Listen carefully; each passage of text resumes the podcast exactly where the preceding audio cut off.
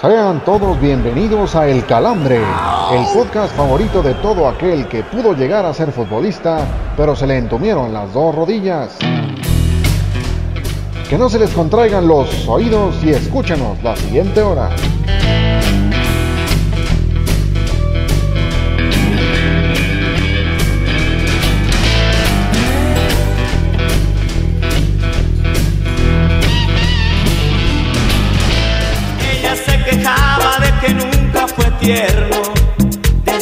Ya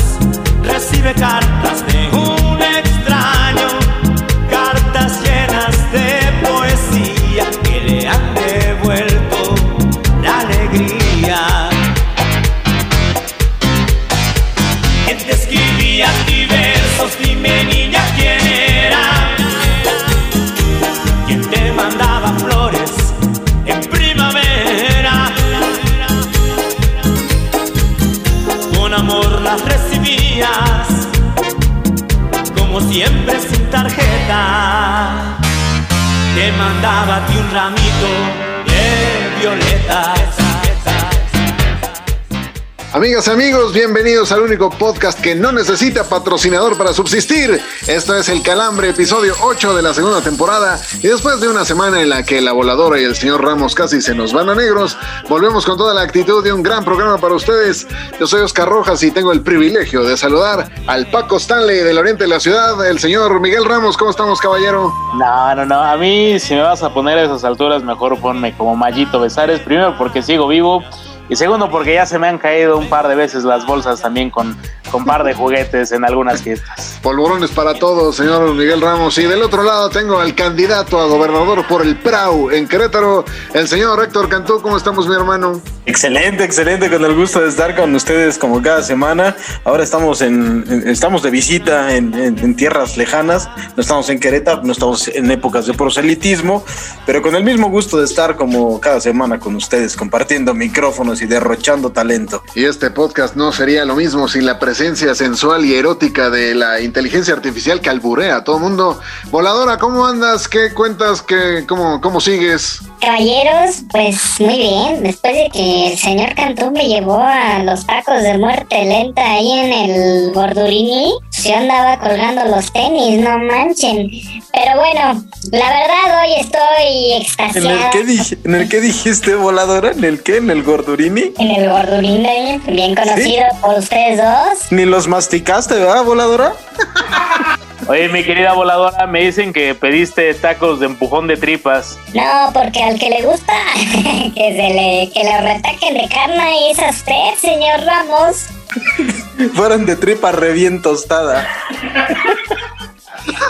Ah, pasemos a otras cosas, caballeros, porque andan de antojo y este, y la verdad el, el programa de hoy, pues, es un programa que no se lo pueden perder. Ya llegó nuestro invitado, ya veí la limusín estacionándose hace rato y pues no se la van a acabar, chavos. Pero dejen, les Oye, digo por lo que oye, querida voladora, rápido, rápido, antes, antes de que, de que sigas con esto, la, la gente pregunta por ti, la gente ya te ama incluso más que a nosotros. Nos dicen que cómo sigues de, de tu onda cacaria. Pues bueno, afortunadamente salió todo, todo fluye, todo fluye. Usted lo sabe bien, señor Ramos. ¿Ya se, ya se dejarlo te quitó el catarro anal? Pues sonándole fuerte, pero salió. Nada más estoy viendo la cara del señor Cantú, que no, que ni Yo por eso mejor apago mi cámara, pero bueno, déjenme hacer mi chamba, bola de... Ah, por cierto, este, el seguro no aplicó, ¿eh, ganas Pero bueno, Facebook, El Calambre Podcast, o en Twitter como El guion bajo Calambre,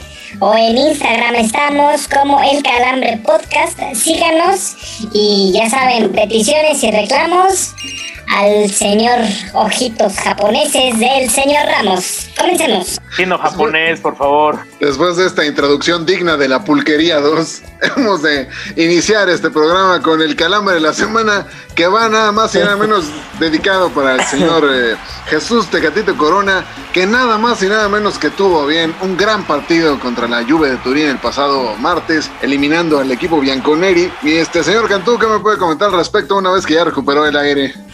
no, es que creo, que es, esta intro es, para enmarcarse eh, en, ay, güey, en, un, enmarcarse, en ponerse en letras de oro, porque de verdad, como me he reído.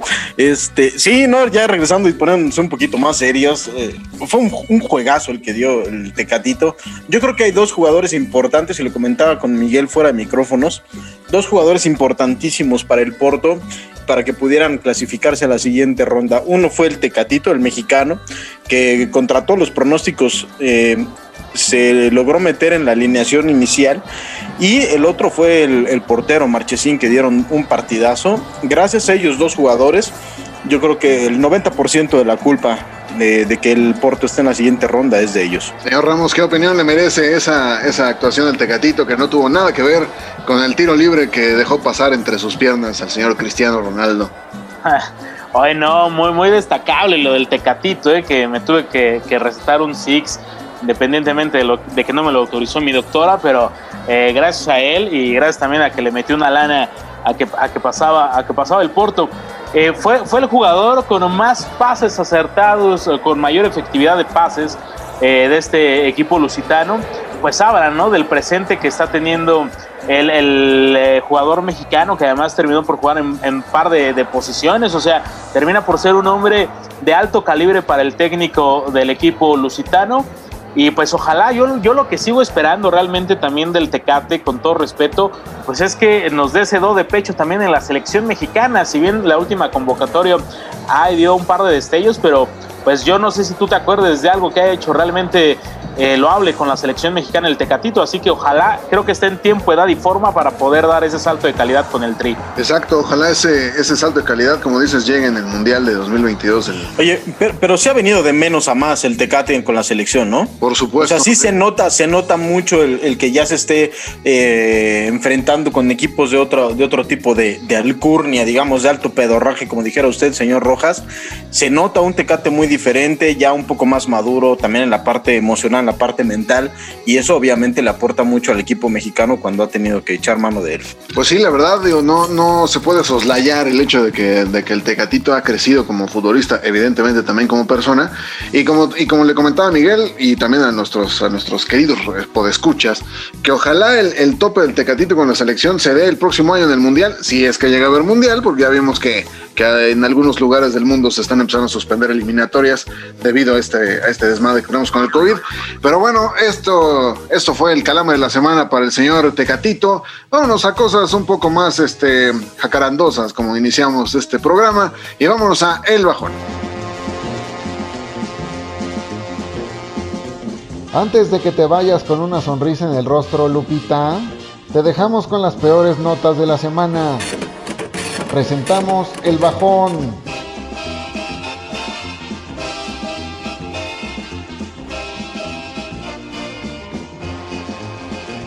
Reportes previos al duelo entre Chivas y América del domingo indican que los boletos que ya están en poder de la reventa se pueden comprar hasta en 10 mil pesos. Desde el calambre lamentamos que los Chiva hermanos se vayan a gastar esa lana en ver este juego en el estadio, especialmente después de lo gacho que ha jugado el rebaño en todo el torneo. El estratega del Pachuca, Paulo Petzolano, afirmó que haber llegado a la jornada 10 sin ganar era algo increíble, pues a su modo de ver el equipo merecía un poco más de suerte. Desde esta redacción respetuosamente expresamos nuestro desacuerdo, pues lo realmente increíble para nosotros es que el Pachuca lleve casi un año sin jugar a nada y que Petzolano aún tenga chamba.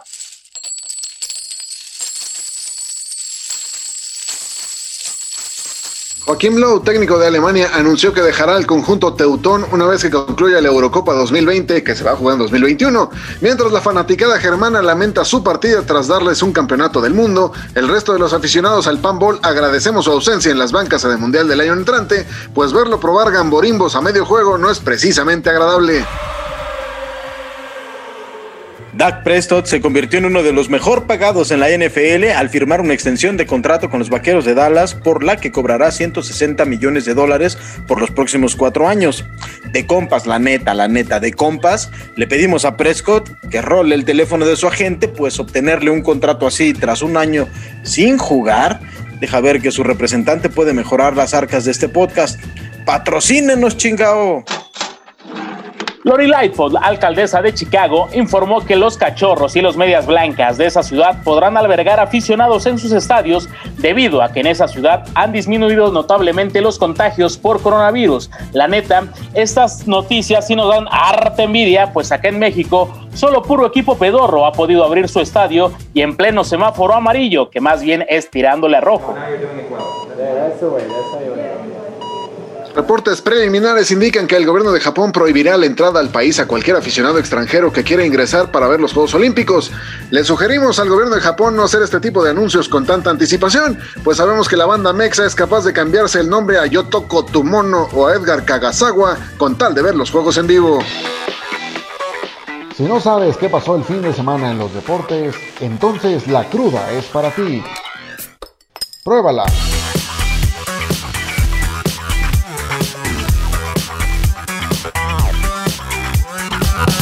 Pues queridos amigos del Calambre, ya estamos de vuelta en la parte que más le gusta a mi querida Robotina, que es la cruda. Y tenemos un nuevo sotanero en la Liga MX, señor Cantú, señor Oscar Rojas. Realmente, pues eh, termina por ser un poco inadmisible lo que hemos visto eh, con el fútbol mexicano.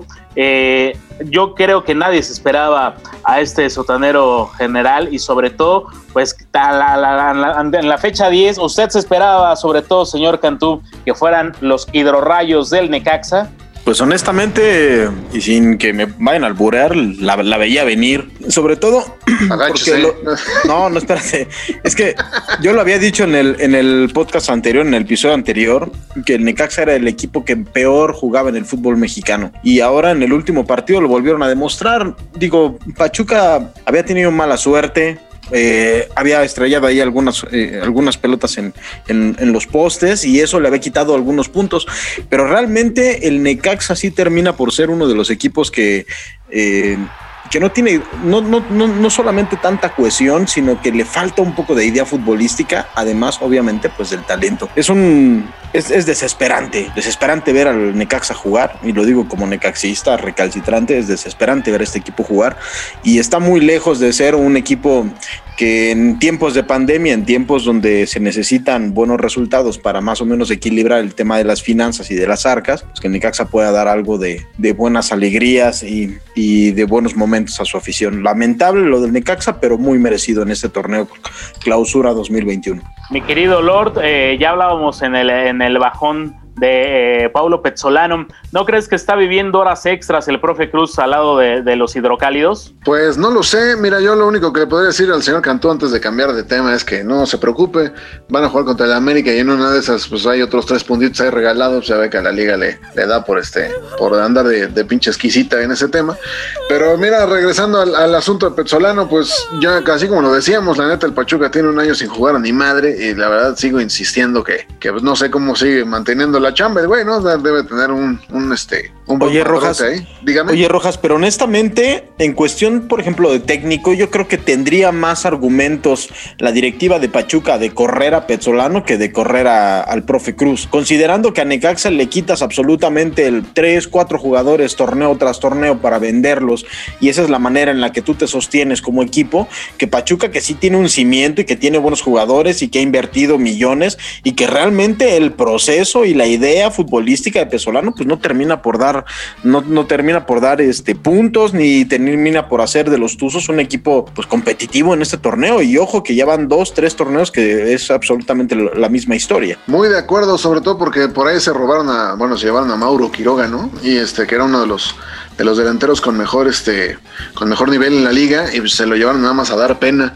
Entonces, la verdad sí estoy de acuerdo contigo. Yo creo que, que Pachuca lo está haciendo pues con este tema de ser pacientes y demás. Yo creo que se están pasando de, tamales, ¿no? Yo creo que ya deberían de haberle dado, dado las gracias al señor Pesolano porque insisto, el equipo no juega absolutamente un carajo. Las gracias y un paste de los Kikos para el camino al señor Petzolano. Exacto, de, esos que hacen daño, dice el señor Cantú. Correcto, correcto. Mi querido Lord, una realidad también es que si no hubiera, eh, si no hubieran existido cosas extrañas que terminaron, terminaron por dar risa la realidad en la Liga MX, como la alineación supuestamente indebida del uruguayo Federico Viñas, el América sería super líder, así que pues termina por vivir una ficción el, el equipo de Cruz Azul.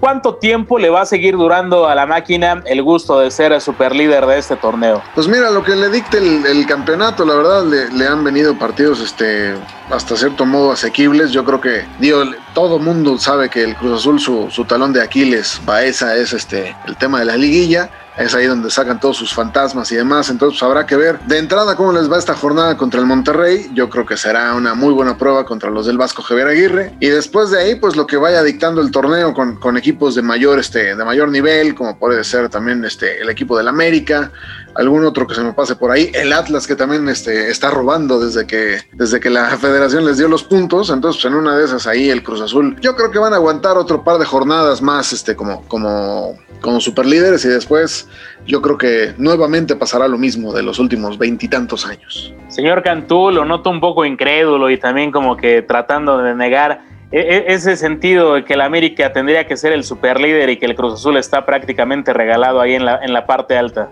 No, no es eso, simplemente es que no va a cambiar, por lo menos en esta jornada que viene, no va a cambiar la situación. Cruz Azul se va a mantener en la, en la primera posición y el América seguramente si no, si no gana se va a mantener en, en, esa siguiente, en esa, en esa segunda posición, la posición de plata. Lo que es muy claro es que si los, alguno de los dos equipos, Cruz Azul y América, llegan a perder, Cruz Azul creo que tiene más posibilidades de perder ante Monterrey, que viene haciendo mejor las cosas, que ya se ve un poquito más de idea en equipo de eh, conforme a lo que esperábamos de, bajo la tutela de, del Vasco Aguirre, eh, no, no, no, no, no va a cambiar. Es decir, Monterrey podría aspirar a sumar 21 puntos y no le alcanza para quitar del camino al América y a Cruz Azul. Entonces, cierto, es una, es una jornada interesante por los partidos. Eh, son exámenes fuertes para los dos equipos. Yo creo que es un poco más complicado para Cruz Azul porque Monterrey es un equipo más hecho que, que lo es Chivas en este momento para el América, pero se van a poner, se va a poner fuerte el, el tema de, de esta de esta rivalidad, digamos que algunos medios han querido como forzar un poco entre eh, el Vasco Javier Aguirre y, y, y, Solari, que son como los dos proyectos bomba desde los banquillos en este torneo. Eh, pero va a ser una jornada interesante. Y yo creo que a Cruz Azul eh, no le va a alcanzar para mantener el liderato en esta jornada. No sé hasta cuándo, o sea, si, va, si, va, si las próximas lo va a poder mantener. Lo que sí estoy muy claro es que va a entrar dentro de los, de los ocho a la, a la liguilla. Pues vamos ahora al partido que va a acaparar las miradas el próximo fin de semana para de manera concreta el domingo en la tarde no hay que hacer nada y si van a hacer, no inviten a nadie porque recuerden que seguimos en pandemia y es que se juega el clásico nacional. Les pese a quien le pese, sobre todo a los regios que hoy en día han querido acaparar los medios nacionales y que han salido eh, de más allá de prender el carbón de su carne asada y queriendo decir que, que, Tigres, que genera un clásico, me perdonen, el clásico es este, y el clásico que no se pierde ningún, eh, que ningún aficionado le vayas al equipo al que le vayas, ya me lo podrá decir el señor Héctor Cantú, pues es el clásico entre las Águilas del América y las Chivas Rayadas del Guadalajara, mi querido Héctor, ¿te lo vas a perder? No, pues ya lo mencionabas hace rato, es de estos partidos que uno no se quiere perder, la, verdad, la neta, la neta, siendo de otro equipo, esperas el momento en el que puedas ver eh, el clásico, el clásico nacional, aunque debo decir que de repente en los últimos años o el, balance en general, pues es que hacen falta un poquito más de emociones, ¿no? Ya no es lo mismo y lo eh, de lo que fue el clásico en, en, años anteriores. Pero yo creo que para este partido, este, es que este tipo de juegos es de pronósticos reservados, Miguel. Eh, aún cuando el, América eh, podría estar en la parte alta y, y, Chivas está un poco más abajo con, con tantas críticas encima del, en, del, eh, sobre el proyecto de Víctor Manuel Bucetich, creo que puede ser un, es un partido de pronósticos reservados porque todo puede pasar. Empezando por el tema de que va a haber gente en el estadio y eso ya le cambia un poco, le da un sabor diferente a este partido.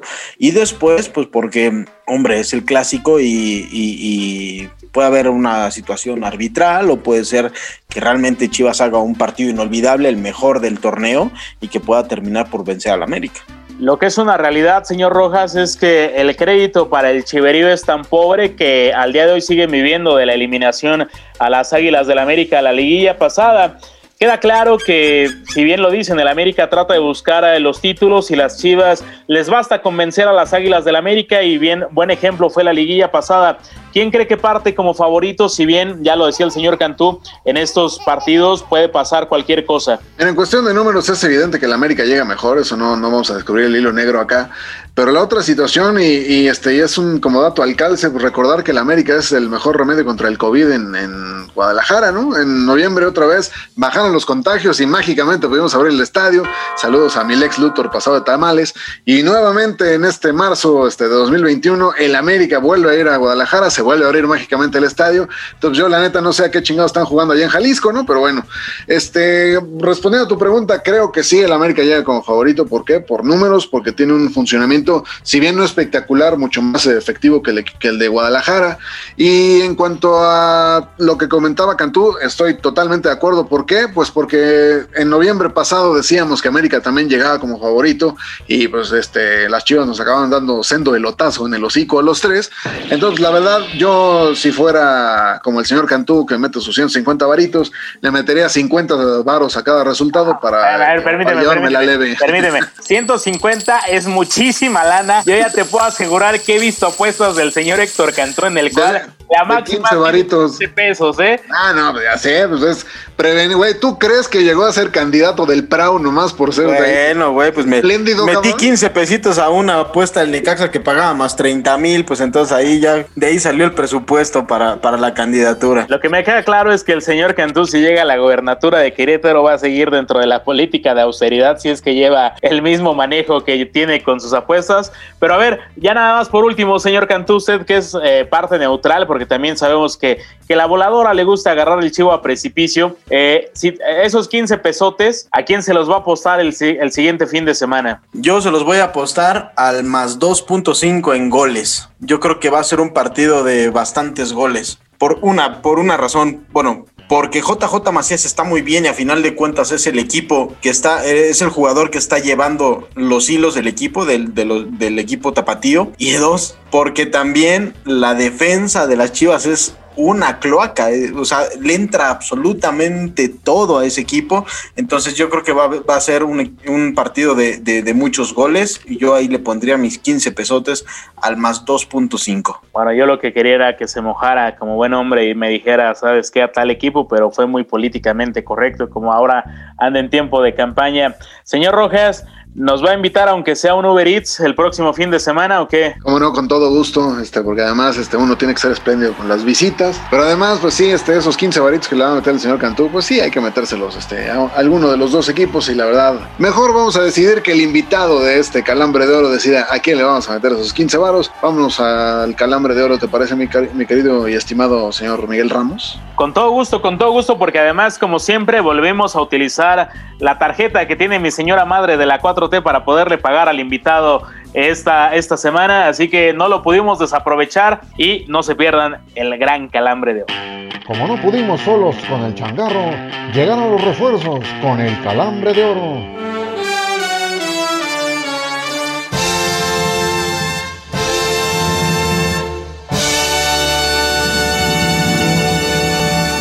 Amigos del Calambre, estamos de manteles largos en esta sección llamada El Calambre de Oro y pues bueno, vamos a tener este un invitado que nos va a hablar de, del clásico nacional de Chivas de América, un jugador que estuvo en ambos equipos, no cualquiera lo puede decir, Pero yo la verdad este, no quisiera este, dejar, dejar de hablar de este tema. Yo tengo una, una vendetta personal con este personaje, así que voy a pasar micrófonos con el señor Héctor Cantú y Miguel Ramos que van a entrevistar a un tal Ramón Ramírez. Un aplauso para él, cómo no.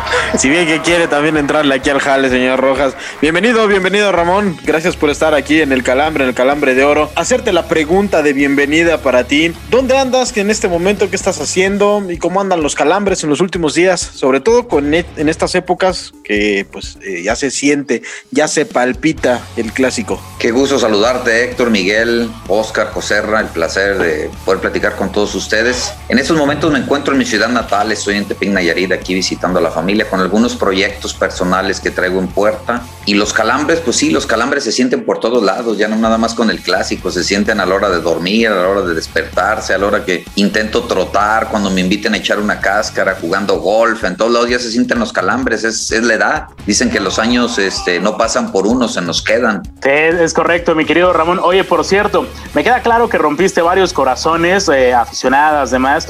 También entre ellos aficionados de las Chivas cuando hiciste tu, tu traspaso al América, que por cierto, qué, qué felicidad tenías aquel día en Coapa. Eh, denotabas una, una sonrisa de oreja a oreja. Y, te quiero pedir encarecidamente un saludo a la tía de mi querido Héctor Cantú, que está más que enamorada de ti. Tiene el otro día que fuimos a comer un pozole, que por cierto estaba bastante rico, nos enseñó un par de pósters tuyos donde llegaste a salir en la revista Eres, así muy galanzón. Así que por favor, este, mándale un saludo a la querida tía de mi amigo Héctor Cantú. pues un saludo para la tía de Héctor Cantú, por supuesto. Qué, qué placer que tenga esos detalles, esos recortes y ya sabes cómo es este el mundo del show, el mundo del espectáculo, nos maquillan a la perfección, nos arreglan, nos retocan de tal manera que sí, sí, sí parecemos galanzones, aunque ya este en, en, en presencia pues ya este se me hace que asustamos. Yo yo la verdad en ese tema ya es momento de que saque yo este los fierros, como queriendo pelear, porque he de decirte, Ramón, que mi mujer, Ana Cristina, este, estaba enamorada de ti eh, en sus años mozos, y pues la verdad, este sí, tenemos ahí un, un, pollito que comernos tú y yo después. Pero ahí, lo, platicamos. Pero, pero, no, pero, no, te preocupes, no te preocupes, a mí me pegan. A mí también.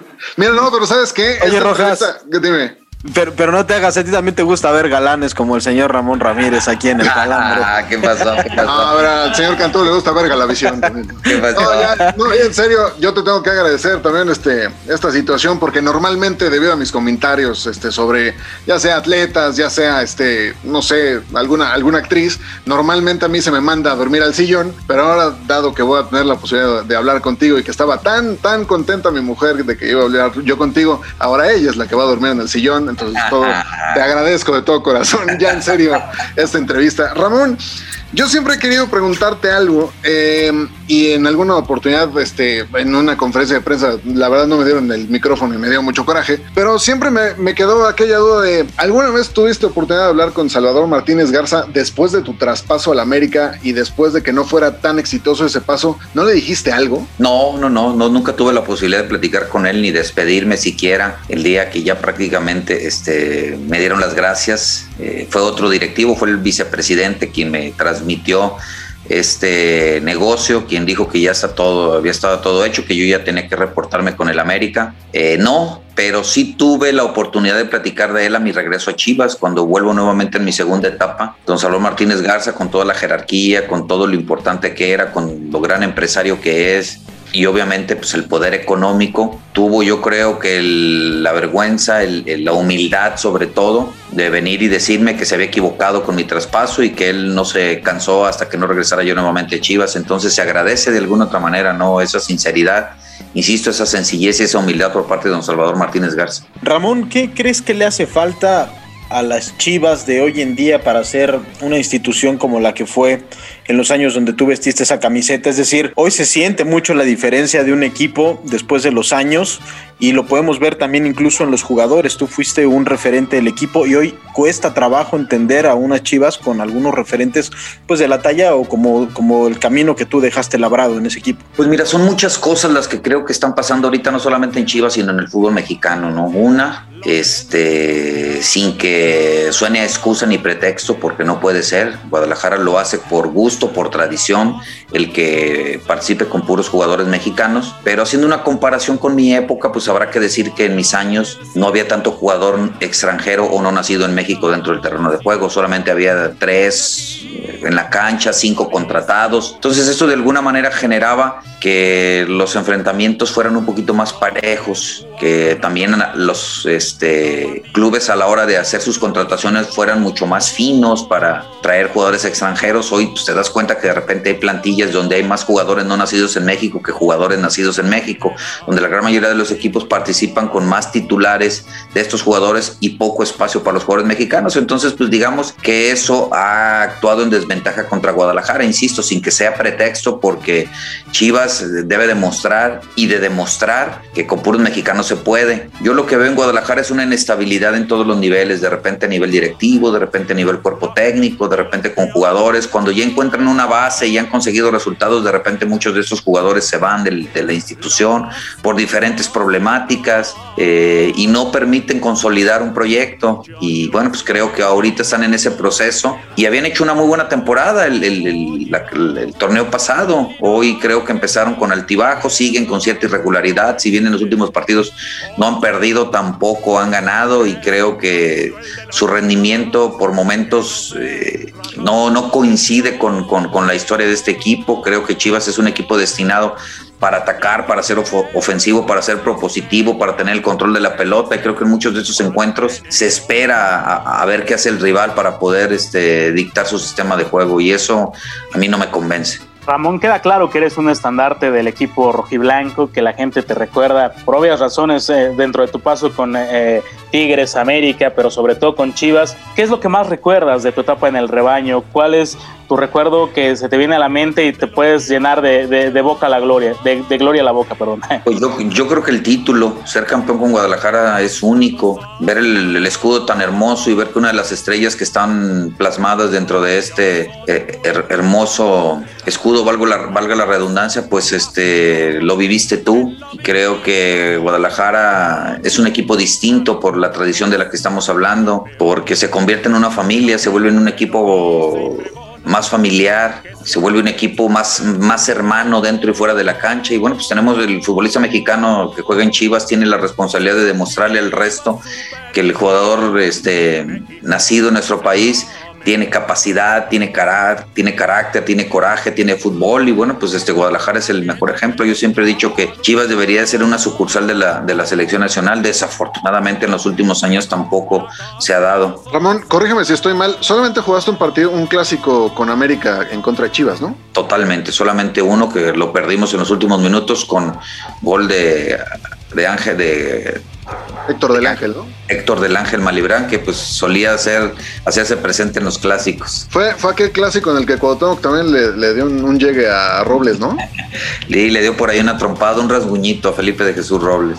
Oye, hablabas ahorita de que, de que Guadalajara es más como, como una familia, digamos. Esta, esta percepción de familia no existía en América en ese entonces, cuando tú estás ahí. Pues es que es diferente, ¿no? Pero, pero es muy distinto porque ahí hay una mezcla de jugadores extranjeros con jugadores mexicanos que de alguna otra manera tienen otro propósito, el ser exitosos, el ser ganadores, el conseguir títulos, el ser muy vistosos, muy promocionados y que de alguna otra manera pues cada uno tiene que aportar su granito de arena, ¿no? Aquella eh, insisto, hay como una relación sentimental con el pueblo de México de demostrar que, el jugador mexicano es capaz, esa es la única diferencia, ¿no? Oye, Ramón, ahorita que ya se, eh, se acerca el día del clásico, ¿qué es lo más especial que vive un futbolista en un partido como estos? Eh, digo, más allá de jugarlo, el ambiente previo, ¿se viven igual los clásicos ahora que como se vivían en tu época? ¿Eran mejor los clásicos en tu época de lo que son ahora?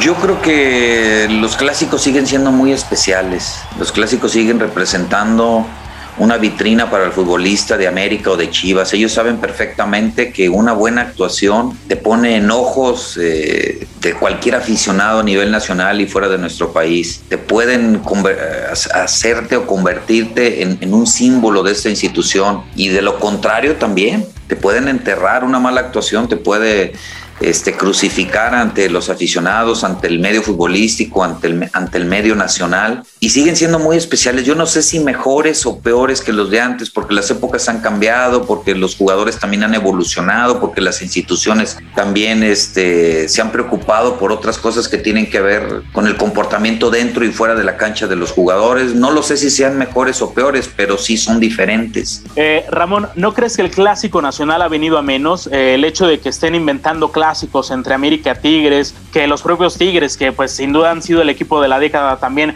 les quieran generar una rivalidad que si bien es regional no termina por ser nacional con Santos y no termina por ser o acaparar las portadas como lo es un América Guadalajara. ¿Y no crees el hecho de que también el que Chivas no sea eh, contendiente constante en las liguillas ha hecho de caer el clásico nacional? Pues mira, yo creo que el clásico en sí no, porque entendemos la popularidad de estas dos instituciones y por lo que insisto que representa cada uno el poderío del América, el que Chivas juegue con puros mexicanos, eso no lo, esa combinación no la tiene ningún otro clásico, eso es definitivo. Pero sí han venido otros a ponerle un toque muy particular.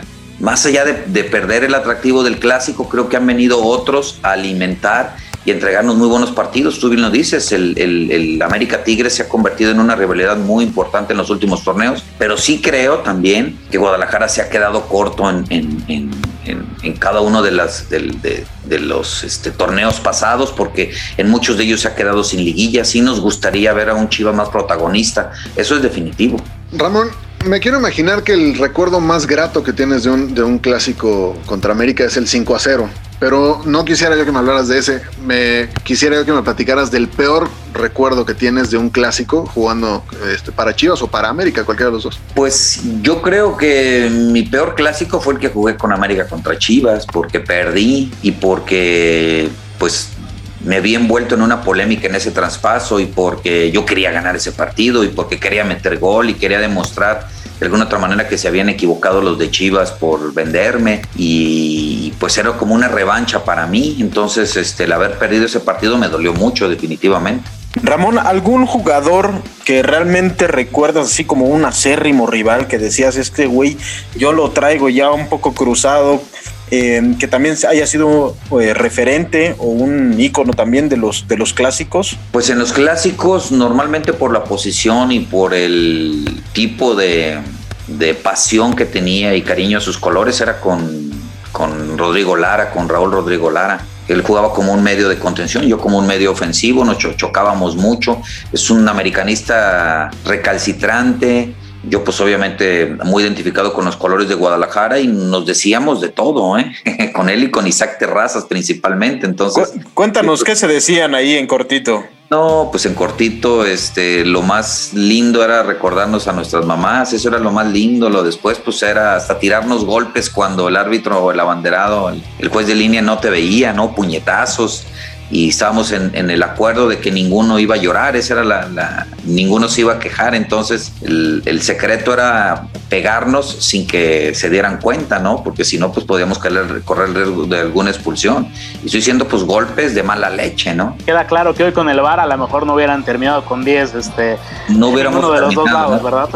Totalmente, porque a lo mejor alguno no se hubiera aguantado y sí se hubiera tirado al piso, ¿no? Antes decíamos, si, si te tiras al piso, quiere decir que no aguantas, ca, por no seguir la, no aguantas, cabrón, así por decir, ¿no? Que no aguantas, cabrón. Entonces, si nos vamos a pegar, nos pegamos, pero nadie llora. Y ese era el, el acuerdo que teníamos. Entonces, pues cuando el balón estaba del otro lado, donde no, este, no estaba el, el juez de línea y el árbitro no veía, pues el que sacaba ventaja en algún tiro de esquina, en alguna falta, ¿no? Hoy, pues aprovechando eso, quizá, este podría abusar y tirarse al suelo y perfectamente era una, tarjeta roja. Oye Ramón, ya, ya platicamos este, un buen rato acerca del, tema del clásico, pero también digo, es, sería un desperdicio no hablar de, la, de tu paso por selección mexicana, eh, teniendo, teniendo esta oportunidad de platicar contigo. Y, además de, qué selecciones estamos hablando, la, de, la del Mundial 94, la del Mundial 98, que, que, para muchos son de las mejores en la historia de, del combinado nacional. En, la voz de Ramón Ramírez, ¿cuál crees que era mejor versión de esa selección, la de 94 o la de 98? Pues yo siempre tratando de hacer una comparación, creo que la del 94 era mucho más completa tenía muchas más condiciones y cualidades dentro del terreno de juego, había muchas muchas mayores variantes en cada uno de los jugadores. Sin embargo, creo que nos faltaba sacudirnos algunos complejos emocionales, algunos complejos deportivos, no nos la creíamos todavía del todo, eh, dudábamos de nuestra capacidad. Cambio la de, la de Francia 98 sin tener las mismas cualidades, las mismas condiciones o todas esas variantes, era una selección más despierta, con menos complejos, más atrevida, más audaz. Ya todos los jugadores querían quedarse en Europa. En la del 94 muchos dudábamos si podíamos este, emigrar al viejo continente. En la del 98 ya todos estaban convencidos de que podían jugar en Europa. Entonces esa, esas fueron diferencias muy marcadas dentro del terreno de juego. Oye, la del 94 era, era igual de completa aún con el cadáver Valdés. Mira, este, híjole, es que son, son de esos ejemplos en los que de veras que tú no lo crees, pero todo el camino a, enfrentar ese primer partido contra Noruega, el cadáver Valdés era un fenómeno todos los entrenamientos, o sea, hacía lo que quería, hacía goles, o sea, era el jugador idóneo para iniciar ese partido. A veces eh, el técnico se tiene que basar en el, en el momento del jugador y creo que el cadáver Valdés tenía la onza en, esos instantes, pero ya después, a la hora de que arranca el mundial y el partido, pues entran otras, entran otras cosas. No creo que no solamente al cadáver, sino en general a todo el equipo nos pesó. Nos pesó este, la inauguración contra Noruega, nos, nos pesó la altura, el estilo de juego, y creo que muchos este, no tuvimos el mejor rendimiento, no solamente el cadáver. Oye Ramón, eh, dentro de la cancha me, queda claro eh, lo que acabas de decir, que las dos selecciones tenían cosas muy rescatables, pero detrás de la cancha, es decir, en el vestidor, ¿En qué, ¿En qué selección te sentiste más cómodo? ¿En cuál se, vivía un mejor ambiente, mejor compañerismo, más hermandad? Eh, ¿Cuál era para ti la, la, mejor en ese aspecto? No, sinceramente las dos. Es que las dos tenían jugadores realmente muy alegres dentro del vestidor. Había muy buena combinación de jugadores introvertidos, extrovertidos, simpáticos, agradables, pesados, llevados este, serios. ¿A, ti te cargaron la mano, Ramón, en algún momento? No mucho, no mucho. Yo era como que catalogado de los introvertidos, ¿no? En, ese tiempo. Y, me llevaba muy bien con todos. Entonces los dos grupos fueron fabulosos. Yo creo que lo que marca diferencia entre una y otra selección es el tiempo que, estuvimos concentrados. Que, este, nosotros nos fuimos con dos meses de antelación a Francia y eso sí fue muy complicado. Te voy a decir que, que este, llegó de repente en algunos momentos a mermar el ambiente. ¿eh? Había momentos en que había discusiones acaloradas, en que había intentos de, bronca entre algunos jugadores, llegó a haber por ahí algunos roces. Eh, pues es que fueron dos meses y, convivir viajando, jugando, entrenando, con poco esparcimiento, no, no fue nada sencillo. ¿eh? Casi, casi similar a lo que estamos viviendo ahora con el encierro de la pandemia, mi querido Ramón.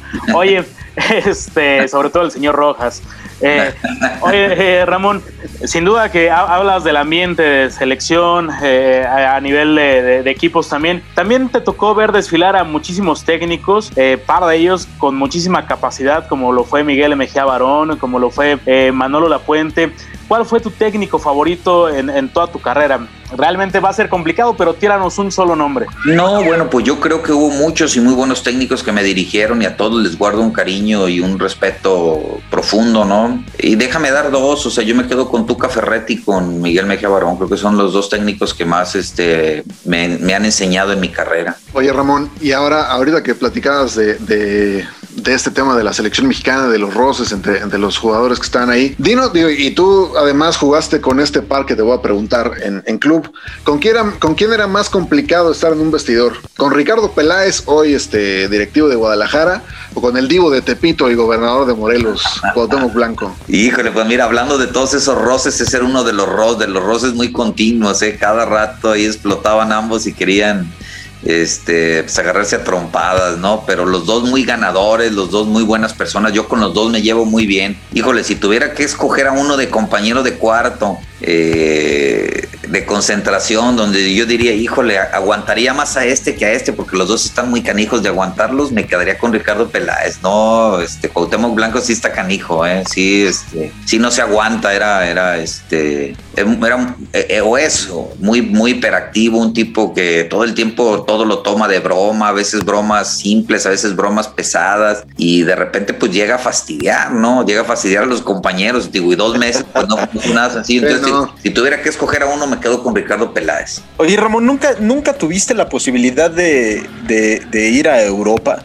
Sí, sí, sí, tuve, tuve la posibilidad. De hecho, tuve la posibilidad de ser el primer jugador militar en la liga italiana, en una gira en el 91 con la selección olímpica. Tuve la posibilidad de, ser visoreado por el Cremonense de Italia, por el Udinese de Italia y hubo, hubo un acercamiento y alguna posibilidad. Posteriormente se dio una con el Bayer Leverkusen, hablé con Rudy Feller y después también con el Español de Barcelona. Desafortunadamente, eh, en ninguna este, se pudo concretar algo. ¿Sabes, ¿Sabes por qué se cayeron las negociaciones? Simplemente fue una decisión la primera, de los clubes. La primera con el club italiano porque yo no quise, te digo, no creí en mí y, yo desistí. Yo más bien le dije al presidente de Santos en ese entonces, yo jugaba para Santos Laguna, que me diera la oportunidad de consolidarme más en el fútbol mexicano. Entonces, digamos que yo dejé escapar ese tren y las otras dos estaba tasado ya muy elevado, me vendían muy caro y los equipos europeos no estaban dispuestos a pagar esa cantidad por un jugador mexicano. Muy bien, Ramón. Oye, pues antes de que se nos siga alargando la charla, la verdad es que podríamos quedarnos horas aquí platicando contigo.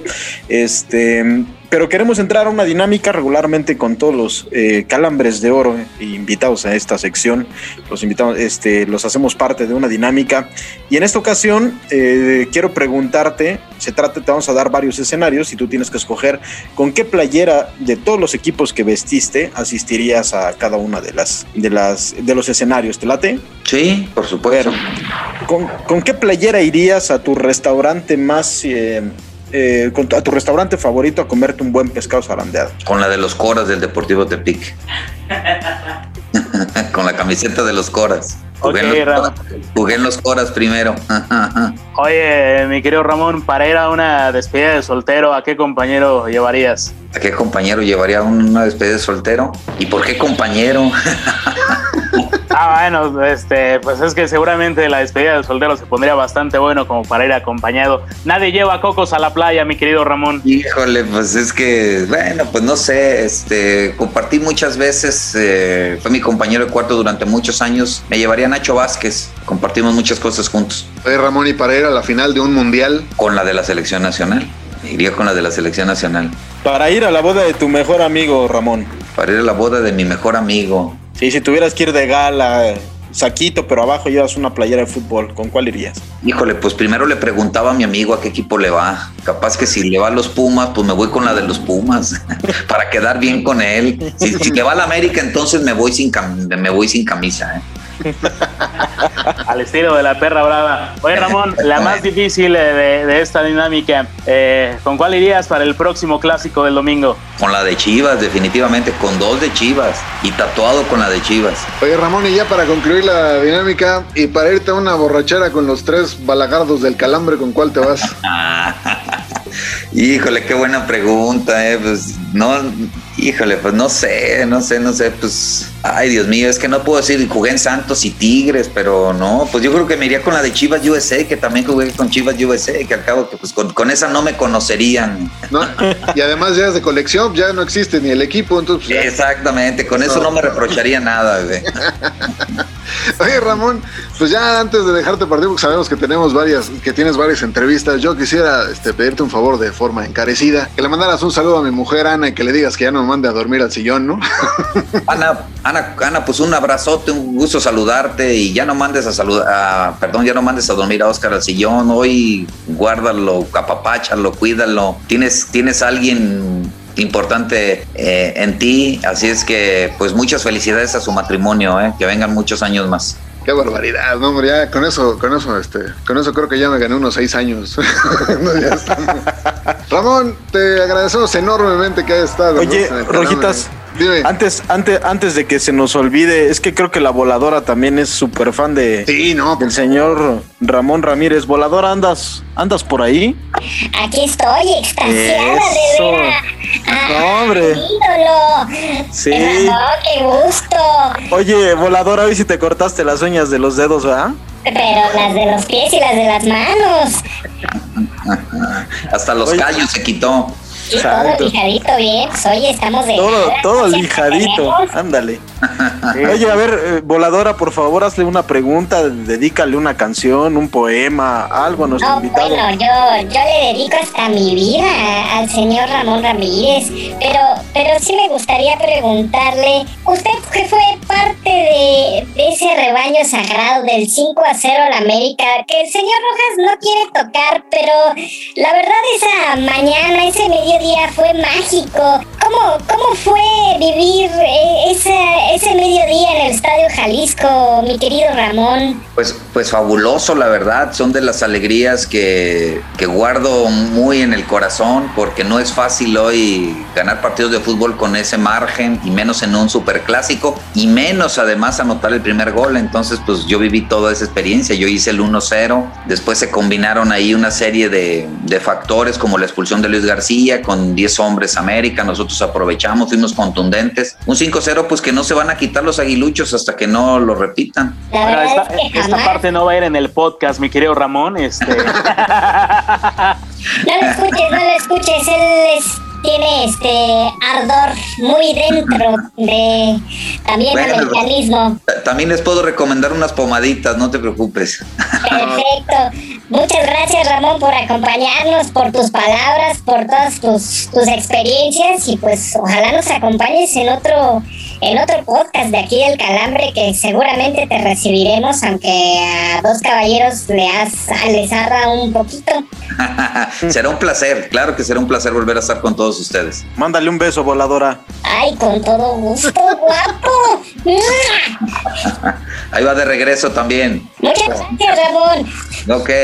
Bueno, de- después de esta este, sesión de besos y caricias, qué, qué barbaridad, qué, qué- qué pena con las visitas.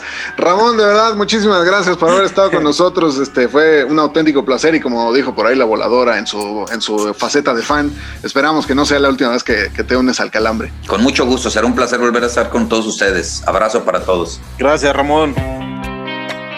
Para los que gustan de ser el centro de atención, diciendo la primer burrada que se les viene a la cabeza, aquí presentamos el dato inútil.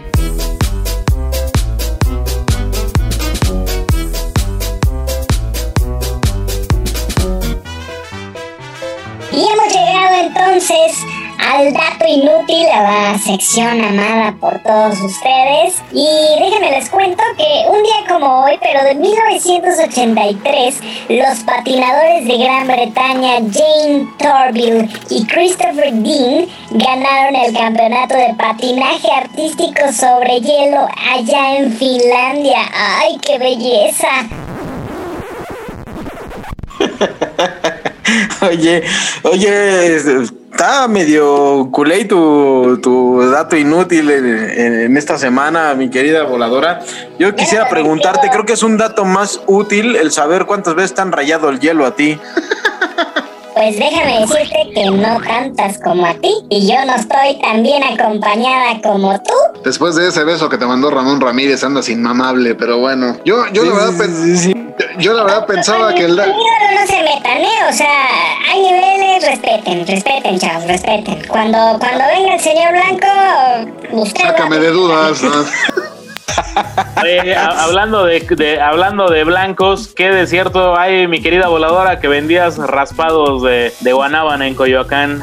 Nunca, nunca, eso solo usted, señor Ramos, ahí con el señor Zamorita en lo oscurito de cierta cadena televisora. Ah, mi querido Samu, al cual le escondemos algún día el gafete. No, no, pero ya dinos la realidad, porque me queda claro que esto del hielo es tuyo, porque también se te vio eh, apretándolo a puñetazos. No, no, no, no, el hielo es sagrado, de repente se necesita, pero se lo guardo para la copa que le está sosteniendo el señor Cantú en este momento. Sí, se necesita para bajar la inflamación de vientre que te quedó desde hace ocho días. Señor Rojas, hay otro, otro dato inútil de esta semana, por favor. A ver, compártalo, compártalo. Sí, porque hablando de blancos y no precisamente de- del color del techo, este, hemos de recordar, esta semana se cumplieron 18 años de cierto acontecimiento que se dio en Veracruz, una bella tarde en el puerto cuando Cuauhtémoc Blanco le asistió tremendo soplamocos. Co- corregimos ahí, a- le vamos a poner el rewind a dicho periodista de importante cadena televisiva de este,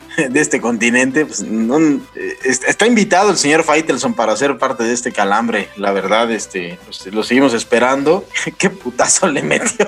Sí, Sí. El, el Yokozuna de Tepito, como le dice Sí, la, la sí, banda sí, en sí, Twitter. No, la, la verdad yo que sí quisiera tener un este un encare con el señor este que, que menciona usted, el señor Faitelson, porque no, yo creo que nunca ha tenido, no- nunca ha tenido frente a frente a algún güey que le haya dicho una de estas, una de estas frases en Twitter. Pues la verdad yo, yo quiero ser el primero a ver cómo reacciona Don David. Ojalá prontamente se pueda unir a este calambre. Ojalá, ojalá que sí. Oigan, por cierto, queridos caballeros, no hemos felicitado a la voladora. Hoy le hemos atizado con todo, me queda claro, pero no la hemos felicitado porque además en esta semana estuvimos festejando el Día de la Mujer, aunque ella realmente pues no sabemos si es mujer, hombre o cosa, pero pues hay que, hay que mandarle un fuerte abrazo. O Quimera, ¿no? Gracias, Miguelito. Yo pensaba hacer lo mismo con ustedes, mis adorables damas, pero las mujeres que escuchan este H podcast merecen el respeto y ustedes, la verdad, no se lo merecen. Así que, No, no, no. este, Oye, no, nada más, eh, eh, nada más que sí, sí, yo honestamente y ya muy, muy fuera de, de cotorreo de la línea que manejamos en este podcast, sí quisiera mandar un fuerte abrazo y una felicitación evidentemente a todas las, las personas, todas las mujeres que nos hacen el favor de escucharnos y de seguirnos todas las semanas, pero una felicitación y un agradecimiento muy especial a la VP de, de Relaciones Públicas de este El Calambre, que sin ella pues prácticamente seríamos una, un, un podcast cualquiera de Martín del Palacio que pueda existir por ahí en la, en la, en la web. Entonces, para ella un agradecimiento muy especial, un abrazo y todo, todo mi cariño y todo mi respeto. Exacto, pinche Martín del Palacio que se la pasa chingue chingue con que los jugadores mexicanos tienen que emigrar antes al extranjero. Pero bueno, ya, sí, un agradecimiento este, enorme a ella, como no, este, un beso grande. Y además también, este, darle un, un sentido de reconocimiento a, la- a las, a las chavas, a las mujeres que nos, eh, que nos escuchan en este podcast. Ya, ya me han este, agarrado chingadas que porque no es de felicitar, es conmemorar. Entonces ya yo lo único que les digo es las quiero mucho y yo este, me comprometo a respetarlas al resto de mis días. ¿Cómo no? Correcto, correcto. Hablando de respeto, un fuerte abrazo a la señorita Marion Reimers, que estoy seguro nunca escuchará este podcast y tampoco es nuestro objetivo, pero no- nos sumamos a la, no felicitación, porque estoy seguro que tampoco le gustan las felicitaciones. También, eh, también a, una, a una Twitter, a una tuitera que nos escucha, que es la Titino, le mandamos un, un saludo con mucho cariño y con mucho afecto, que ella sí sabemos que nos escucha constantemente, muy fanática de Federico el Pocho Insúa, eh, así que fuerte abrazo en este día Yeah. De la mujer y pues ojalá que, que- que sigan repartiendo vida, repartiendo salud y sobre todo que nos sigan escuchando en este glorioso podcast. Exactamente, que repartan vida y salud, así como los, este, como los policías repartieron gas lacrimógeno el día lunes. Voladora, repítenos las redes sociales si fueras tan amable antes de que nos vayamos. ¿Cómo no? Pero permíteme este, ofender un poco a el par de compañeros, porque tú hiciste bien el hincapié de que en el Día de la Mujer no se felicita a la mujer, pero el otro par de pránganas sí, felicidades, abrazos, besos, o sea, no se tiene que felicitar con un carajo. Vean la un historia, reconocimiento, chavos. voladora. Bueno, reconocimiento Abrazo. a la madre. Ya las queremos. Gracias por existir y ya. Estamos Si no es canción de Eros. Ramazotti, güey, pues cómo. Nada más espero que el productor no empiece a fondear con la de Denise de Calaf. Está bien, está bien, ya, ya vámonos, porque aparte es, es este semana de clásico y a lo mejor no aparezco con ustedes la próxima semana, así que les voy a dar las redes rapidito. El Twitter es arroba guion bajo el calambre. También estamos en Instagram como el calambre podcast o en Facebook como el calambre guion podcast. Síganos y pues que gane el mejor el próximo domingo. Y si el próximo domingo yo no estoy, les ofrezco una disculpa anticipada. Y si no está el señor Rojas, pues seguramente también se disculpará, caballeros. Exactamente, yo no me pertenezco desde que soy parte de este podcast, así que de parte del señor Cantú, el señor Ramos de la distinguidísima voladora y de todos los que hacemos posibles este podcast, eh, nos estamos escuchando la próxima semana. Solicitamos su colaboración para regresar a este podcast la próxima semana. Les demostraremos que no padecemos de nuestras facultades mentales. A continuación, partidos políticos.